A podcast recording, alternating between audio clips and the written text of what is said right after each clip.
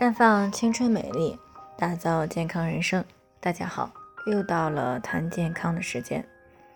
今天的主题呢，是因为子宫肌瘤切除子宫十年以后，该来的还是来了。昨天呢，听众钱女士给她的母亲咨询，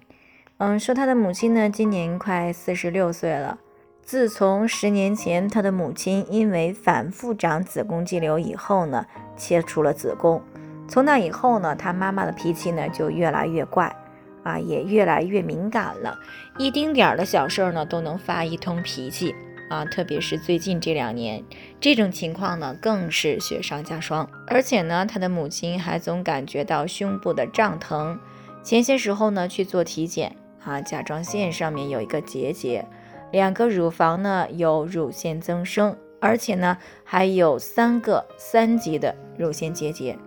最大的呢有三点七厘米啊，大小呢是相当于一个大的鹌鹑蛋了。医生呢让过几个月再检查一下，如果结节长得快的话呢，最好是手术切除啊。那当他妈妈知道自己的情况以后呢，啊吃不好睡不好，他很担心，所以呢就过来咨询了。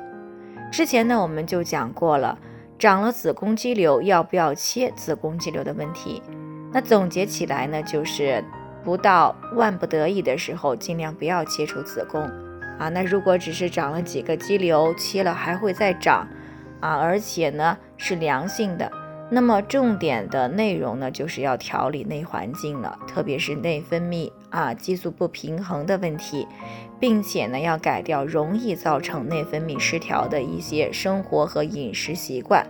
并且呢要尽量的保持情绪的平稳。这些呢，才是大大的降低子宫肌瘤反复复发的根本，而不是觉得不用生孩子了，嫌麻烦就把子宫给切除了。确实呢，子宫切了啊，是不会再长子宫肌瘤了。但是子宫呢，不仅是雌孕激素的重要受体之一呢，还是卵巢血供的一部分来源。那么子宫一旦切了呢，雌孕激素少了一个重要的受体。那么多余的呢，就会作用于其他的受体。那么最主要的就是乳房、甲状腺。时间长了呢，乳腺等方面的问题呢，就会有很大概率会出问题。